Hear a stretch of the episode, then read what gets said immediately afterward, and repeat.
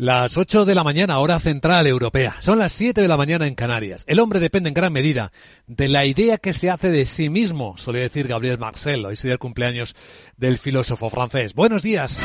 Dicen los futuros que las bolsas de Europa van a abrir dentro de una hora completamente tranquilas. Está prácticamente plano el futuro del Eurostox. Está empezando a moverse ahora mismo el futuro del IBEX 35, pero no está tan plano el mercado español un poco más flojo. Dos décimas de recorte, 17 puntos en 8.300. ¿Le habrá afectado la derrota de la selección española en el Mundial de Fútbol? Bueno, tenemos el futuro del mercado americano, también plano, el SP en 3.947. Tras una noche en Asia que está más bien un poco bajista por los malos datos de China, que enseguida vamos a analizar en clave de inteligencia económica con nuestro invitado capital. ¿Cómo ha decepcionado que las importaciones chinas se hayan desplomado más del 10,5% en noviembre y las exportaciones el 8,7%. Enseguida saludamos a Alberto Lebrón, investigador del Instituto de Economía Política de la Universidad de Pekín.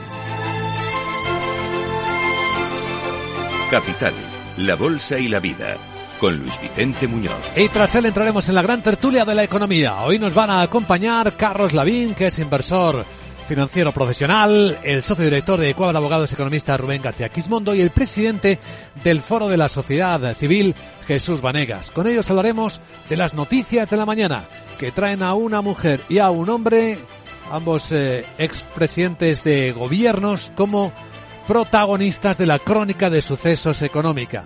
Por una parte, Donald Trump, con una de sus empresas familiares, condenada por fraude fiscal por un tribunal de Manhattan y por otra, la actual vicepresidenta y expresidenta de Argentina, Cristina Fernández de Kirchner, condenada a seis años de prisión, la sentencia todavía no es firme, y a inhabilitación de por vida también por corrupción por haber dado más de medio centenar de contratos a empresarios amigos en su provincia de Santa Cruz, lo que le va a obligar a no poder presentarse, claro, a las siguientes elecciones. No voy a ser candidata a nada, ni a presidenta, ni a senador, mi nombre no va a estar en ninguna boleta. Termino el 10 de diciembre y me vuelvo como me volví el 10 de diciembre del 2015 a mi casa, a la misma casa, a la misma casa de donde salí el, eh, un 25 de mayo del 2003 para acompañar a quien fuera mi compañero.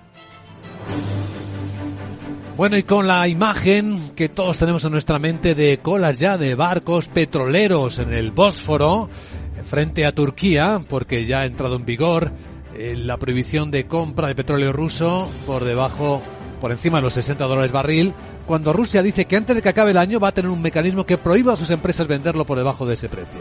Y ese precio impuesto al crudo ruso por el G7, Australia y la Unión Europea. El viceprimer ministro Alexander Novak ha explicado que Rusia sí va a mantener la producción de petróleo en diciembre al mismo nivel que en noviembre, pese a ese tope y al embargo al crudo suministrado por mal. De hecho, ha informado que el bombeo ha aumentado un 2,2% entre enero y noviembre. Y hemos escuchado al embajador ruso ante Naciones Unidas, eh, Vasily Nevencia, decir que no le dejan más opción que seguir la guerra. Porque nuestro objetivo sería erradicar las causas profundas que nos obligaron a iniciar una nuestra operación militar especial en Ucrania, una lógica que está siendo acogida con comprensión por la mayoría de los estados, excepto por Occidente y el régimen de Kiev. Y a pesar de las claras realidades militares sobre el terreno, existe otra lógica. Ser militares que deben ser para la derrota de Rusia. Por lo tanto, lo que se ve ahora es una guerra continua de Occidente contra Rusia hasta el último ucraniano. Y es algo que no nos deja otra opción que continuar con estos objetivos. Por cierto, que el secretario de Estado norteamericano, Anthony Blinken, ha negado esta noche que su país apoye estos ataques eh, supuestos de Ucrania en territorio ruso que han sido denunciados por el Kremlin. Hoy la Comisión Europea va a presentar medidas para reforzar la unión de mercados de capitales que incluirá medidas para armonizar las leyes de insolvencia nacionales. Se hace sobre la base de un borrador que se presentaba en noviembre que tenía cuatro pilares. El primero plantea crear un punto de acceso único a información financiera pública relacionada con la sostenibilidad de las empresas y productos de inversión.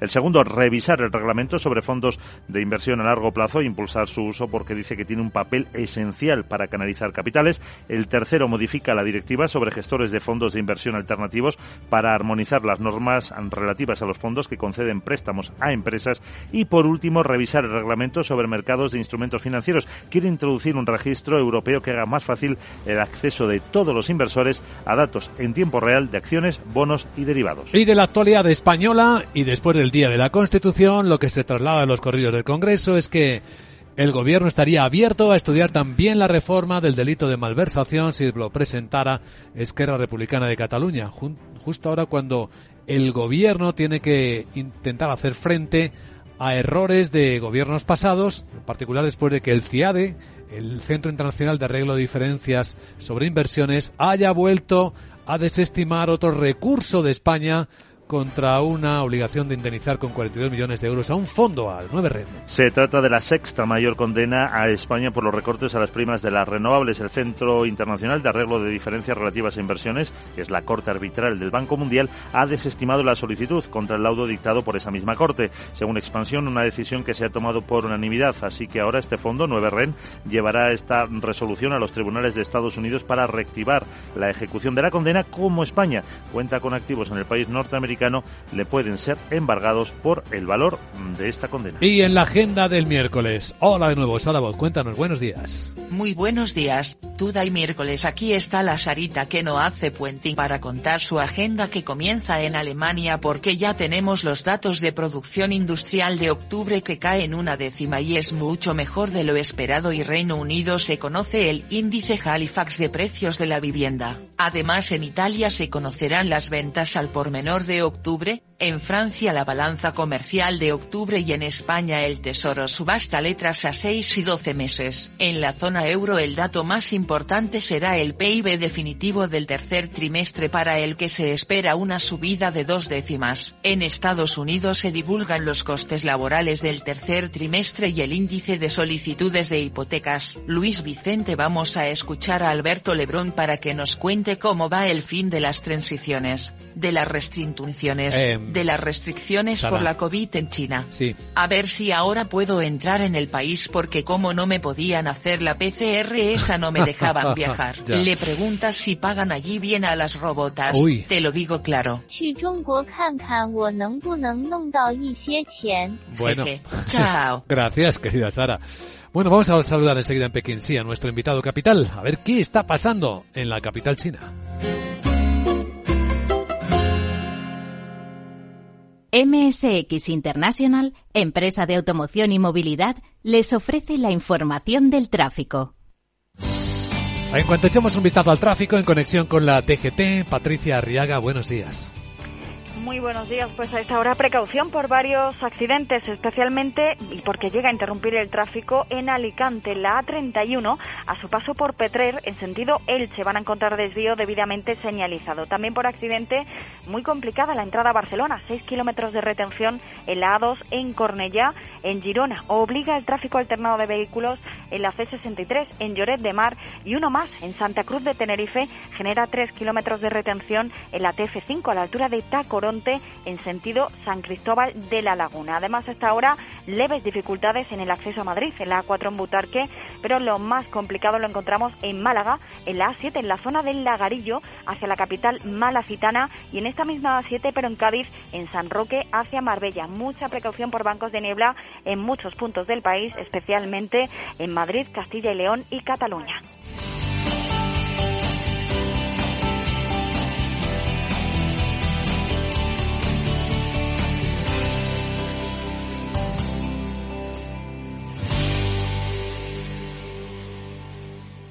MSX International, empresa líder del sector de la automoción, les ha ofrecido la información del tráfico y les desea cautela con sus vehículos. Para ti, que eres autónomo, tienes una pyme, una empresa o eres emprendedor y quieres internacionalizar tu proyecto, en el ICO estamos contigo para que llegues lejos con una amplia oferta integral de financiación. Infórmate en tu banco en ICO.es o llamando al 900-121-121. Para que llegues lejos, estamos cerca. ICO, creemos en ti, crecemos contigo. En tiempos de incertidumbre, nuestra fortaleza es la estabilidad. En Nordea, Pensamos que el equilibrio, la fiabilidad y la experiencia importan. Nuestra estrategia Stable Return muestra un sólido comportamiento en el largo plazo para sus inversiones. Invierta en estabilidad. Invierta en tranquilidad. Descubra más en nordea.es.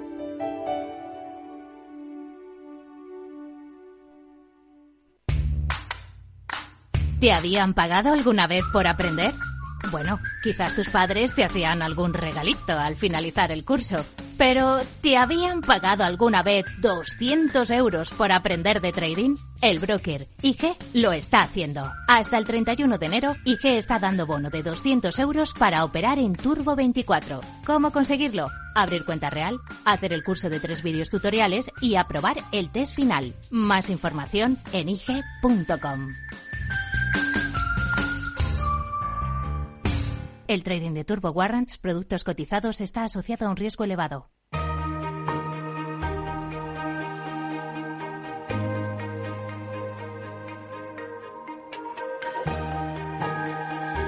La entrevista capital.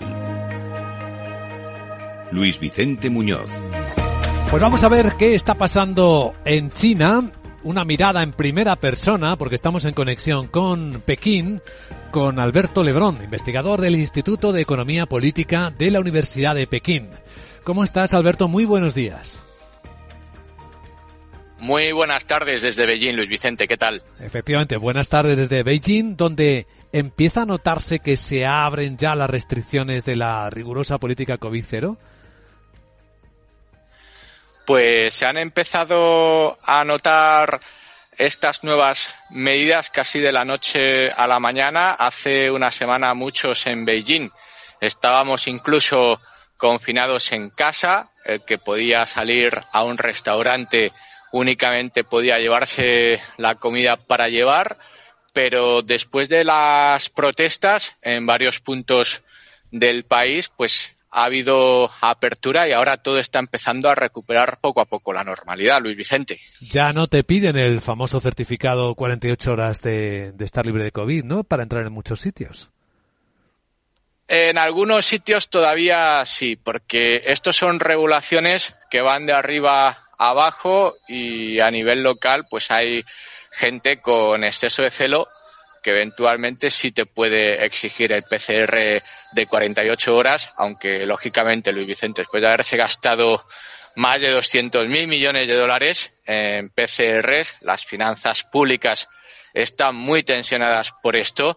Ahora es evidente que no se puede seguir en la misma línea y yo estimo que en los próximos días o semanas pues no será necesario presentar el PCR para ir a cualquier sitio. Bueno, ahora el gobierno lo que hace es dejar que se lo gasten los propios ciudadanos chinos, ¿no? Porque vemos en las noticias que están arrasando en las farmacias con los kits y hasta con las ventas de ibuprofeno y hasta de vitamina C por temor a, a contagiarse y tener que autotratarse. Claro, ahora el problema, Luis Vicente, es que si la propaganda nos decía hace solamente 10 días que el virus era un patógeno letal que campaba a sus anchas por los países occidentales decadentes, incapaces de controlarlo y que solamente el partido a través del COVID-0 era el único capaz de protegernos, pues una vez que Omicron ha sido más rápido que el gobierno, la estrategia ha cambiado sustancialmente, pero claro, la gente que se creyó lo del COVID cero y pandemia inexistente aquí en China, pues tampoco se vacunó. Hay 150 millones de ancianos sin vacunar en este país. La tasa de vacunación es alta, pero es que los niños pequeños sí se vacunaban porque estaban obligados en los colegios y guarderías, pero la inmunidad es bastante baja y existe temor a contagiarse y a los casos graves. De hecho, el gobierno ahora, una vez que ha iniciado la apertura, de lo que está pendiente Luis Vicente es de que no haya escenas dantescas en los hospitales y de que la cifra de fallecidos, que es poco creíble, porque si hemos tenido 40.000 casos diarios, 20.000 casos diarios en las últimas semanas, tres muertos en los últimos seis meses, es algo que nadie se puede creer, pero en cualquier caso, si los hospitales aguantan, habrá apertura.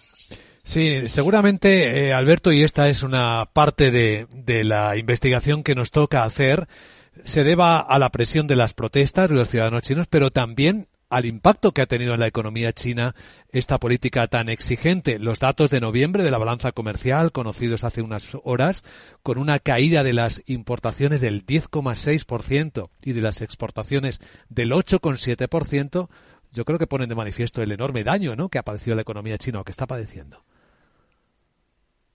Son cifras tremendas, sin duda. Ya veníamos de caídas en octubre, eso sí, más ligeras, pero el dato de importaciones es destacable porque la confianza del consumidor está en mínimos históricos.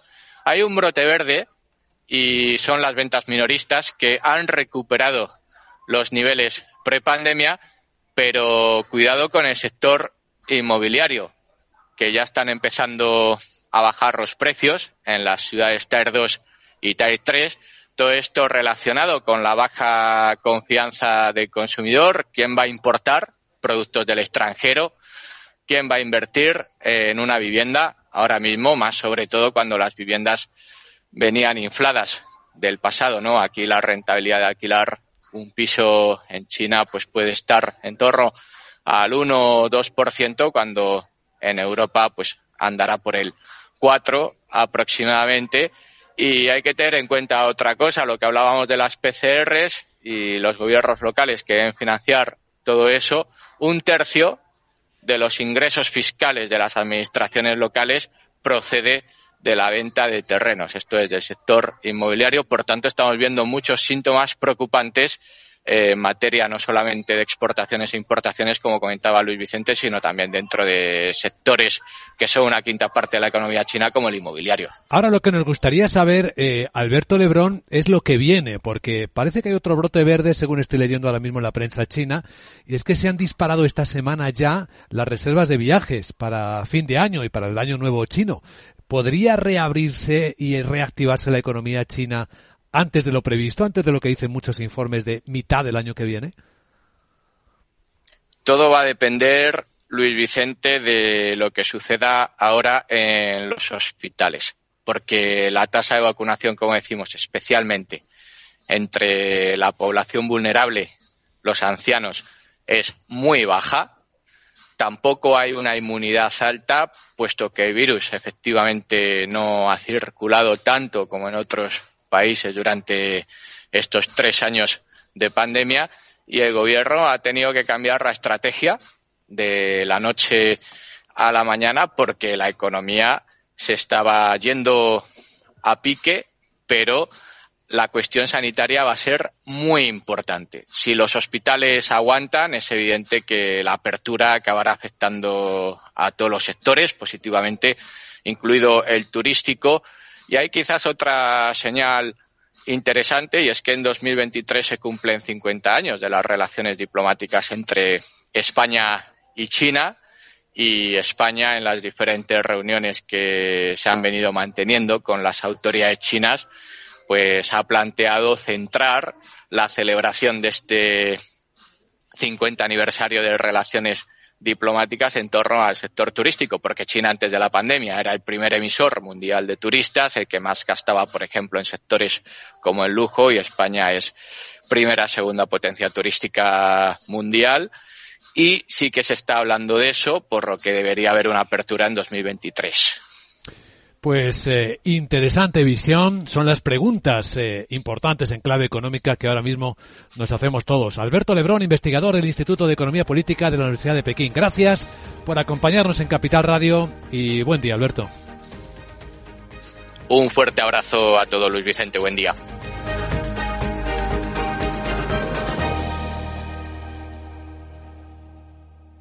Prudencia, constancia, equilibrio y flexibilidad. Valores imprescindibles para una buena inversión. Gama de fondos Dunas Valor. La gestión independiente que sabe cómo proteger al máximo su inversión en el mar financiero. Información publicitaria de productos financieros. Consultar la información legal en nuestra web dunascapital.com. Si te da por cambiar de banco, Santander te lo pone fácil. Hacerte cliente es tan sencillo y rápido que lo puedes hacer estés donde estés, que para algo es una cuenta online.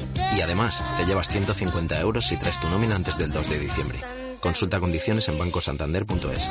Santander, por ti, los primeros. Pa, pa, para, pa. ¿Es de los que busca oportunidades en todas partes? CMC Markets le ofrece más de 12.000 productos en una sola plataforma múltiples veces premiada, con comentarios de mercado de expertos, noticias de Reuters, herramientas de análisis y mucho más. Todo ello para inversores comprometidos con su trading. Opere con el mejor. Pruébelo sin compromiso con una cuenta demo. Entre en cmcmarkets.es o llame al 911 140 700. CMC Markets, más de 30 años siendo su broker online de confianza. Los CFD son instrumentos complejos y están asociados a un riesgo elevado de perder dinero rápidamente debido al apalancamiento. El 78% de las cuentas de inversores minoristas pierden dinero en la comercialización con CFDs con este proveedor. Debe considerar si comprende el funcionamiento de los CFDs y si puede permitirse asumir un riesgo elevado de perder su dinero.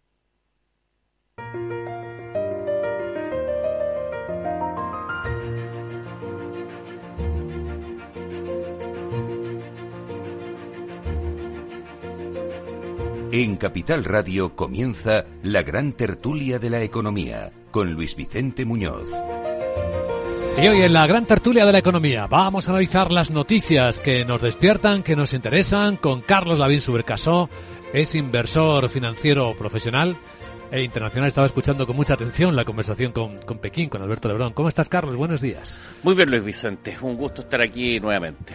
Todo en, en un orden intranquilo, pero bien. un orden intranquilo. Es una buena definición. Sí. sí, señor. Con nosotros también está hoy Jesús Vanegas, presidente del Foro de la Sociedad Civil. ¿Cómo estás, Jesús? Muy buenos días. Hola, muy bien. Buenos días. Eh, intranquilo dentro del orden, sobre todo después del Día de la Constitución tan extrañamente celebrado en España, Jesús. Sí, eh, somos un país cada vez más extraño con respecto a este tipo de cosas, ¿no? Sí, es cierto, ahora lo comentamos. Y Rubén sí. García Quismondo, socio director de Coabal Abogados y Economistas. ¿Cómo está Rubén? Buenos días. Buenos días, pues muy bien, muy bien, Luis Vicente, Carlos y Jesús, muy bien, todo bien. Pues fijaos que cuando despertamos, pues eh, intentamos absorber las sensaciones que nos transmiten las noticias. Y hoy tenemos a la vicepresidenta del gobierno de Argentina, expresidenta de Argentina, Cristina Fernández de Kirchner, condenada a seis años de prisión, sentencia no firme, por corrupción e inhabilitación por cargo público para toda su vida. Tenemos en Estados Unidos eh, dos empresas de Donald Trump, dos empresas familiares, condenadas por un tribunal de Manhattan por evasión fiscal en España de corrillos del Día de la Constitución. Pues ahora resulta que además del delito de sedición, el gobierno parece abierto a revisar el de malversación. Eh, así que tenemos una buena crónica de sucesos económicos, ¿no? En este sentido, Rubén, tú que eres también especialista en esta materia, ¿cómo lo, cómo lo ves? Bueno, pues eh, que la justicia funciona y eso es una buena noticia siempre, ¿no? En el caso de Cristina Fernández, pues bueno, una desgracia que un político de tanta importancia para un país que, tan tan importante para España, ¿no? Y, en general en, en Iberoamérica, pues eh, sea condenado a una pena de prisión y además a una inhabilitación de por vida. Pero bueno, por otro lado muestra que la justicia pues analiza los casos y dicta sus sentencias, aunque no se afirme y como bien has dicho, pues se pueda recurrir. En el caso de Donald Trump, pues bueno, las sociedades son sociedades y las personas son personas, ¿no? Entonces quiero decir que el hecho de que condenen a una persona jurídica, a una sociedad, pues por evasión fiscal no es una buena noticia para quien sea su administrador o su accionista, pero bueno, ahí, ahí se queda, ¿no? Y en el caso del delito de malversación, pues es muy mala idea hacer, digamos, regulaciones atómine, que se dice, porque las leyes en general deben de estar pensadas para todo el colectivo e intentar que el último ratio, que es el derecho penal y que por lo tanto es la mayor condena o castigo que se le puede imponer a una persona, pues se realice pensando en toda la sociedad y en el bienestar común y no pensando en una coyuntura política determinada o en el apoyo que me pueda prestar un grupo político. Estamos ya acostumbrados, desgraciadamente, y bueno, yo ya casi últimamente lo, lo, mejor que vengo a decir es que, el, bueno, que en mayo hay elecciones y que en noviembre hay elecciones. Autonómicas, no en, en mayo sí, a finales de año generales. En España estamos hablando. Eso es, eso es. Eh, Jesús Vanegas. Pues que habría que levantar monumentos en todas las calles a Montesquieu, que advirtió muy pronto que la separación de poderes era fundamental y que por tanto una justicia no sometida al dictado de la política era la clave eh, que permitía hablar de una democracia sana, seria, sostenible, y es lo que, bueno, pues todavía puede estar pasando en Argentina, lo que todavía cada vez más a duras penas sucede en España, y lo que lamentablemente mucha gente en España no acaba de entender, que la justicia esté eh, sometida simplemente a una interpretación imparcial de la ley y actúe al margen del poder ejecutivo o el poder eh, legislativo. En España, lamentablemente, eh, predomina en buena parte de la sociedad una visión simplista, eh, anacrónica y, se ridícula de la democracia como algo que se vota y el que resulta ganador de las elecciones puede hacer su capausayo. Pues no, las leyes están para que se cumplan y los jueces están para interpretarlas adecuadamente. Y por otra parte, efectivamente, mm, eh, lo de eh, el delito de malversación, una ley que trata de hacerse ad hoc, ad person, no es una ley. Es un decreto gubernamental soportado por un parlamento que a depende del Poder Ejecutivo, pero que no respeta los principios fundamentales de un Estado de Derecho. Es decir, hacer leyes que, que, se, que, se fijan solamente en casos concretos para resolver pactos políticos, eso no es una ley. Una ley tiene que ser algo que mira hacia el futuro, no hacia el pasado, y algo que interesa a toda la sociedad, no a unos cuantos afectados por ella. Reflexiones más, en España eh, eh, no, no, este tipo de cosas tan elementales mm, de que, que existe un Estado de Derecho, pues no se suelen apreciar suficientemente bien por la sociedad. Bueno, Carlos, tú tienes una perspectiva desde fuera incluso, ¿no? Te puede... Sí, bueno, de los tres casos que tú has nombrado, el más cercano para mí es Argentina, porque son vecinos, tengo muchos amigos ahí además. Porque Carlos es chileno, recuerda a estos oyentes. Exactamente. Eh, en lo de Argentina, la verdad, si bien es cierto, todo el mundo tiene derecho a presunción de inocencia, el tema de la vicepresidenta ya venía sonando hace mucho tiempo, sobre el enriquecimiento ilícito que se le acusaba a él y a su marido en su día, con maletas que cabían justo un millón de dólares y las pillaron enterradas. O sea, en Argentina tiene una larga tradición de políticos que se han asaltado el país, esa es la verdad. Y es una pena, porque como lo he dicho yo otras veces, Argentina es un país de grandes talentos, de grandes personas, con en distintas áreas son muy destacados, pero yo diría que la excepción ha sido la clase política, que ha sido un completo desastre, esa es la verdad. Así que lo que está pasando ahora ya no es tan eh, eh, inesperable, porque sobre esta señora caían al menos muchas sospechas que pareciera que ahora se están eh, confirmando. Ojalá que haya una vuelta a mano, de verdad, porque Argentina es un país que podría ser bien administrado, perfectamente una, una potencia, al menos en Latinoamérica, cosa que no es. El caso de Trump es parecido. Eh, Donald Trump tenía ya varias acusaciones sobre arriba, no solo en términos de su vida privada, con acosos sexuales, niñas que les pagaban para que no hablaran, sino también a nivel empresarial. Fue un presidente que no quiso declarar sus impuestos al momento de ser presidente, lo cual también es sospechoso, creo que era la primera vez que pasaba no sé cuántos años. Eh, mi madre vive en Estados Unidos hace muchos años y más metiéndome en la interna, yo conversaba con el marido de ella, que es americano, y me decía que yo tengo un amigo que fue contratista de Trump y Trump le dijo te va a pagar 10 y resulta que a la hora cero le pagó 5 y le dijo, bueno, vete con mi abogado. Y este contratista era más pequeño, entonces vete con mi abogado en Nueva York no podía. Y ese tipo de prácticas en la sociedad americana hay gente que está metida en el en la calle, digamos, en la verdad, eh, sonaba que este señor venía con prácticas eh, bien al límite. Entonces también lo que está pasando ahora se acerca, es verdad que la persona jurídica es distinta a la persona natural, pero también se aproxima algo que también en el ambiente estaba, o sea, este no, no era una santa paloma, así que nadie lo hubiese... Pero vamos, que podía ir más allá de la mala práctica. Eh, claro, claro. Y yo tiendo a pensar de que esto le va a afectar eh, severamente su campaña presidencial. habrá que ver cuánto responsabilidad tiene él ahí, pues como te digo, no hay que no hay que hacer juicio, o sea, no hay que hacer sentencia antes que termine el juicio. Pero no huele bien.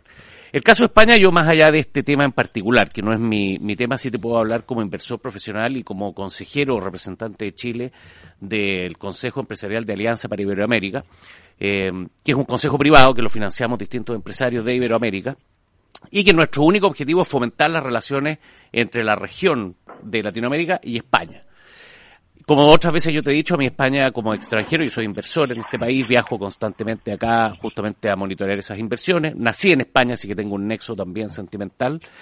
pero yo creo que España tiene grandes oportunidades en distintas áreas, digamos, de, de la economía de inversiones, un país razonablemente serio, con un marco eh, dentro de la comunidad europea.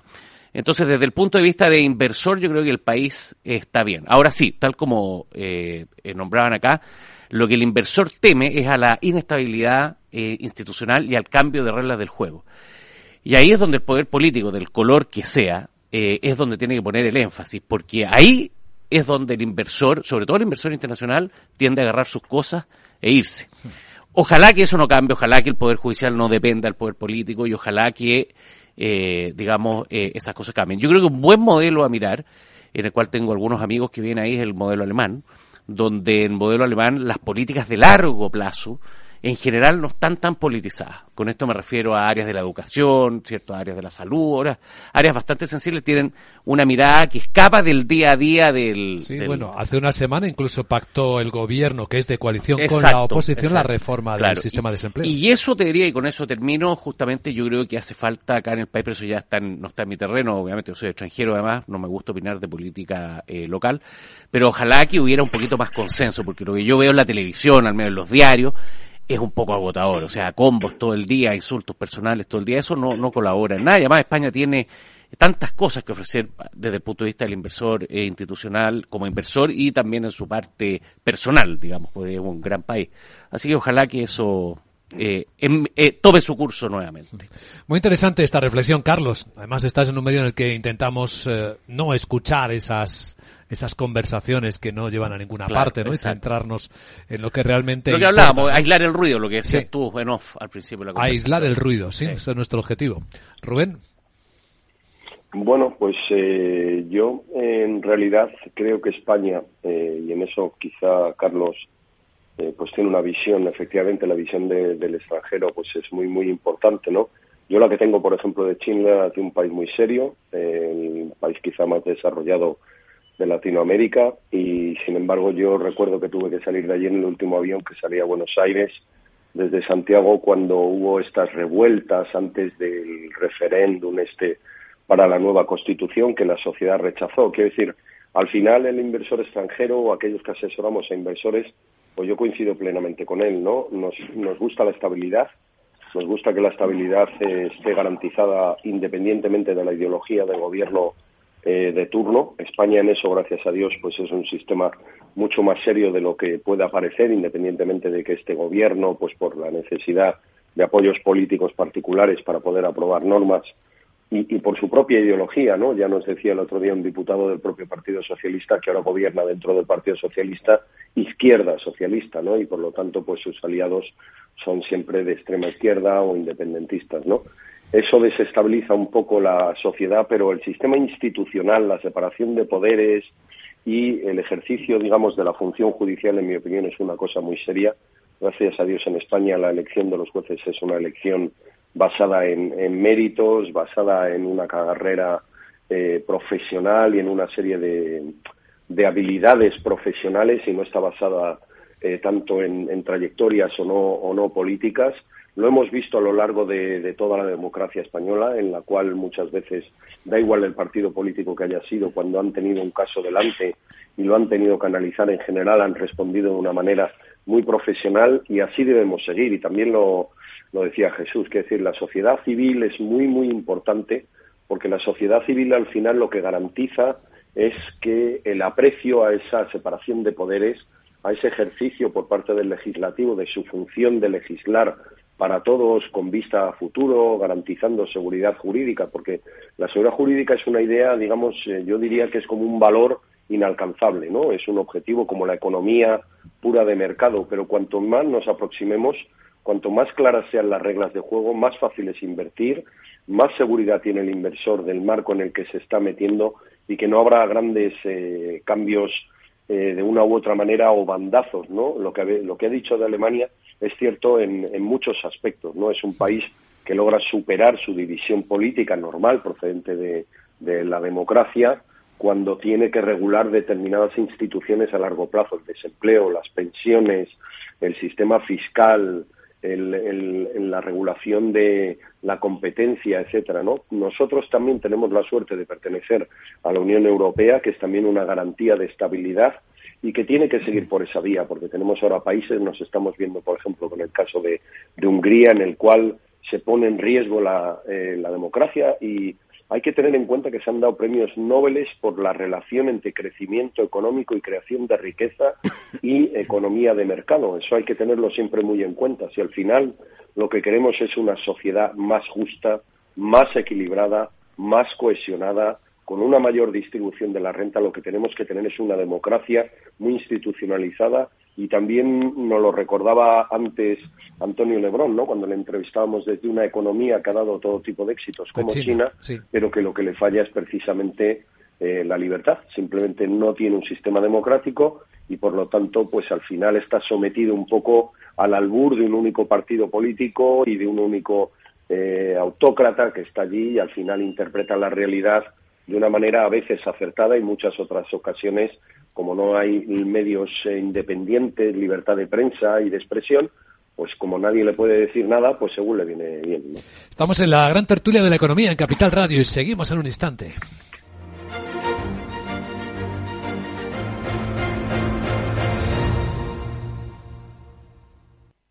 Bontobel Asset Management, calidad suiza con el objetivo de obtener rendimientos superiores a largo plazo.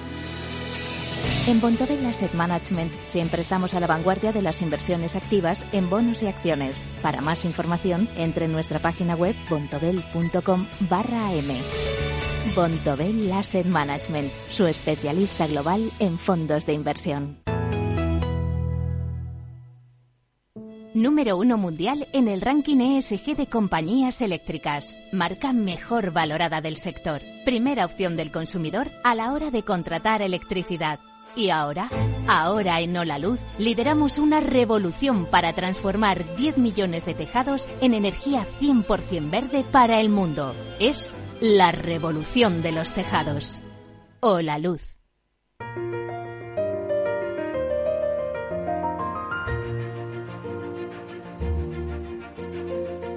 Estás escuchando la gran tertulia de la economía. Bueno, si alguien se pregunta cómo van a abrir los mercados de Europa este miércoles, puedo adelantar que va a ser bastante planos o ligeramente a la baja. El futuro del Eurostox está plano en 3.936 puntos. El del IBEX baja nada, 12 puntillos que no es ni una, una décima, en 8.305.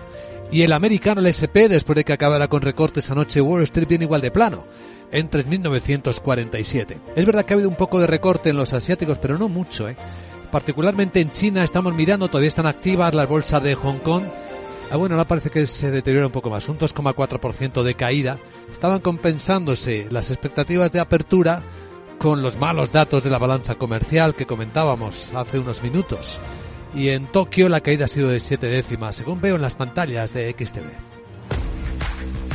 Si inviertes en bolsa, esto te interesa. XTB tiene la mejor tarifa del mercado para comprar y vender acciones y ETFs. No pagues comisiones hasta 100.000 euros al mes. Si inviertes en bolsa o quieres empezar, más sencillo imposible. Entras en xtb.com, abres una cuenta online y en menos de 5 minutos compra y vende acciones sin comisiones. Además, te atendemos 24 horas al día. ¿A qué esperas? Más de 500.000 clientes ya confían en xtb.com. Un broker, muchas posibilidades. xtb.com. A partir de 100.000 euros al mes, la comisión del 0,2%, mínimo 10 euros invertir implica riesgos.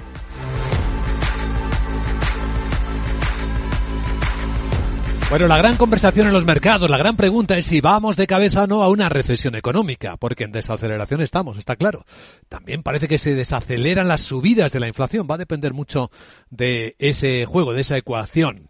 Uno de los mayores influencers del mundo en temas económicos es el presidente de, de JP Morgan, Jimmy Dimon, y lo que dice es... Uh,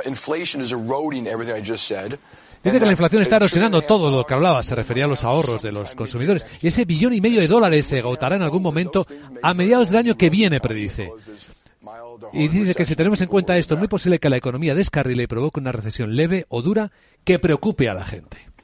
Y a mí me gustaría saber qué pensáis vosotros, queridos contertulios. Si empezamos mirándolo por el lado de España, eh, Jesús Vanegas, ¿ves este riesgo aquí delante? Pues parece que no estamos en el, en el mejor momento, aunque España es un caso particular, porque España, eh, eh, una de las cosas que mí más me extraña es la ignorancia que tenemos los españoles de algo que está aconteciendo desde que llegó Zapatero al poder, que España está en depresión. Si concebimos o definimos la depresión como un fenómeno económico por el cual el nivel de renta per cápita de un país disminuye en vez de aumentar. Hmm. España tiene hoy una renta per cápita por debajo de la que tenía en el 2005. Eso nunca había sucedido en España. Zapatero consumó sus años de gobierno bajando sistemática y anualmente la renta per cápita y aumentando así también la divergencia con Europa. Con Rajoy se recuperaron las cosas, pero con Sánchez ha vuelto a suceder lo mismo. Según los cálculos que yo tengo hechos, con datos del Banco Mundial, en, valores constantes, para comparar todos los países con, con cifras homogéneas, desde que llegó al poder Sánchez, España ha caído todos los años de gobierno, falta el año 2000 22, este que quizás puede ser curiosamente un poco mejor, un 2,71% de renta per cápita todos los años, un año sobre otro. Una cosa impresionante que nunca había sucedido desde que España tiene registros. Por tanto, en el caso concreto de España, nosotros ya estamos en una depresión. Y, el, problema que tenemos pendiente es cómo salir de ella y cómo recuperar el pulso y la convergencia con Europa que hemos perdido. Hmm. Cuando España aprobó su constitución, la renta per cápita española era del 95% de la Unión Europea, de la media de la Unión Europea. El año 2021, el último año que tenemos datos, esa cifra había bajado al 85%. Eso es una depresión en toda regla, ¿no? Bueno, eso es pérdida de, terreno, ¿no? De competitividad, podríamos decir. Claro, es, pérdida de competitividad, es pérdida de nivel de empleo, es pérdida de renta per cápita. La renta per cápita, que admite críticas, por supuesto, sigue siendo con diferencia el factor que mejor y más precisamente determina la prosperidad de las naciones. Bueno, pues en España llevamos así, pues prácticamente, yo me invento una frase, pero que es muy realista, y es desde que el socialismo del siglo XXI llegó al poder, no del siglo XX, porque Felipe González, eh, con Felipe González, Felipe González eh, dejó una España más rica que la que encontró, cosa que no ha sucedido ni con Zapatero ni está sucediendo con Sánchez. Así es que, entonces, más allá de esa eh, visión histórica realista, pues efectivamente en estos momentos estamos en una situación en que pues no parece que vengan buenos tiempos, aunque de lo que yo yo no soy ya especialista en eso, pero de lo que yo leo en medios internacionales y en España, pues efectivamente estamos hacia eh, consolidando un parón de la economía, pero no parece que, sea una recesión larga ni con la gravedad de otras recesiones. Bueno, los datos lo que nos van diciendo, los últimos de Iberinform, es que las insolvencias concursales han crecido un 46% en noviembre en España, lo que, bueno, en cierto modo no es un dato alentador sobre lo que viene. Rubén también puede darnos su perspectiva profesional, ¿no? De, ¿Hay riesgo de recesión? ¿Lo ves, Rubén? Bueno, yo diría que es internacional como consecuencia de la política monetaria y con su origen en, la inflación, ¿no? La inflación es un fenómeno que erosiona la riqueza, es quizá uno de los mayores, por, por utilizar un símil médico, cánceres que puede sufrir una economía porque va erosionando la riqueza de las personas y sobre todo la erosiona con una profunda desigualdad, afecta muchísimo más aquellas personas que menos renta tienen y por lo tanto que están más sometidas a que un porcentaje muy alto de su renta se vea afectada por la subida de los precios al consumo y por otro lado afecta a aquellas personas que viven de rentas eh, fijas, puede ser un alquiler de una vivienda o pueda ser una pensión o lo que sea. Aunque los últimos datos de inflación en España no son malos, ha bajado un poquito, la inflación subyacente, quitado por lo tanto los precios de la energía y los alimentos frescos, eh, sigue siendo muy alta, de un seis y pico por ciento, por lo tanto triplica el objetivo de política monetaria del Banco Central Europeo. Y tenemos que acostumbrarnos a que esa es la prioridad de un banco central, más de la Unión Europea, que no tiene, a diferencia de la FED, eh, como objetivo la disminución del nivel de desempleo, o sea, no juega con esas dos variables, nivel de desempleo e inflación, sino que en el caso de la Unión Europea solo juega con la variable de la inflación y, por lo tanto, eh, cualquier subida de tipo de interés lo que busca es disminuir la demanda para con ello conseguir un intento de controlar la inflación. Así que sí, yo creo que vamos a ver en los próximos trimestres una, una desaceleración profunda del crecimiento económico y en algún caso, si queremos cualificar la recesión como dos trimestres seguidos o consecutivos de caída del Producto Interior Bruto, sí vamos a ver eso.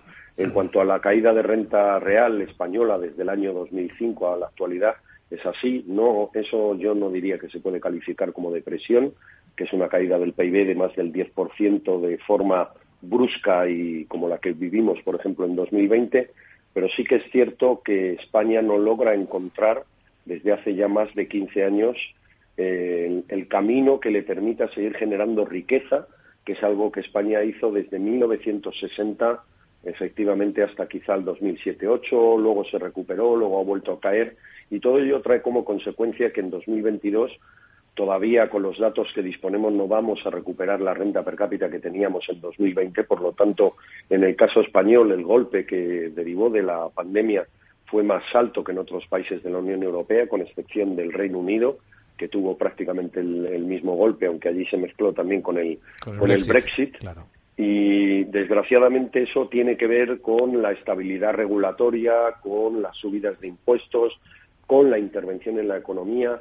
Se nos está olvidando que la economía está basada en el funcionamiento de los mercados, en todos los mercados, sean los mercados de capitales, el mercado de trabajo, el mercado de servicios y, por lo tanto, que cuando intervenimos generamos distorsiones en un sentido u otro y en muchas ocasiones ni siquiera somos capaces de prever la distorsión que vamos a, generar y que el mercado no deja de ser la mejor asignación de recursos. Y por lo tanto hay que seguir dejando funcionar en la medida de lo posible, salvo momentos puntuales, a los mercados porque son los que garantizan una mejor distribución de los recursos, una asignación más eficiente y sobre todo una creación de riqueza. Y la riqueza luego bien utilizada por una economía social como la que tenemos en la Unión Europea pues es la que permite el mantenimiento del nivel de vida de las personas y, su mejora, ¿no? Y los mercados también son los que dan las señales o las lecturas más certeras, seguramente, de lo que va pasando. Aquí Carlos Lavín nos puede dar la suya.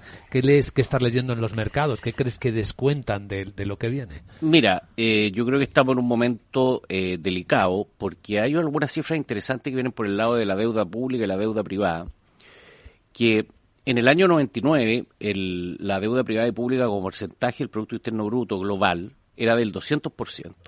Estábamos hablando en el 99. Eso en el 2021 cambió al 350%. Eh, las economías avanzadas estamos en un ratio de 420%, 320 para China y 420 para Estados Unidos. O sea, una deuda respecto al porcentaje del PIB que te pilla eh, muy mal parado ahora porque con todos estos shocks de oferta que han venido producto del COVID, eh, también que ha influido acá el tema de la guerra de Rusia, para que la ha influido más a Europa. Eh, te pilla con un escenario inflacionario donde los bancos centrales se han visto obligados a subir las tasas de interés, hmm. por lo tanto eh, los costos de la deuda eh, van subiendo y eso empieza a horquillar el asunto. Es otro daño, ¿no? Junto con la inflación es otro año añadido. Exactamente. Entonces ahí es donde junta dos cosas muy malas, que es inflación con bajo crecimiento, ¿cierto? Y eso eh, no pinta eh, muy bueno. Habrá que ver, porque en esto, esto de ser pitonizo a mí no me viene porque no, no tengo esas habilidades, pero habrá que ver cómo va evolucionando la inflación en los próximos meses, porque ese al final es el principal riesgo que se va a traducir en un riesgo de tasa de interés. Pues yo creo que eso es lo que hay que estar mirando finamente. Eh, ya Powell ha dicho que parece que va a ir disminuyendo el ritmo eh, eh, de alza porque la cosa parecía estar cediendo. Bueno, veremos si eso pasa. Yo tendría mucho ojo con eso porque si no se logra controlar la inflación y continúan los shocks de oferta entre los coletazos del COVID, entre el señor Putin, entre la política COVID cero que ahora parece que, como tú decías, parece van a tener que abrirla porque la cosa no, no está funcionando. Si persiste la inflación, van a continuar los procesos de alza de tasa y ahí yo creo que se nos puede complicar el panorama eh, de manera severa. es lo que yo estaría mirando. Es lo que yo creo que estamos mirando todos. Bueno, y es lo que hemos visto hoy en la gran tertulia de la economía, en la que nos han acompañado Carlos Lavín Subercasó, Jesús Vanegas y Rubén García Quismondo. Muchas gracias por acompañarnos. Nos vemos. Que vaya bien el día. Buen día. Muchas gracias. Hasta luego. Buen día.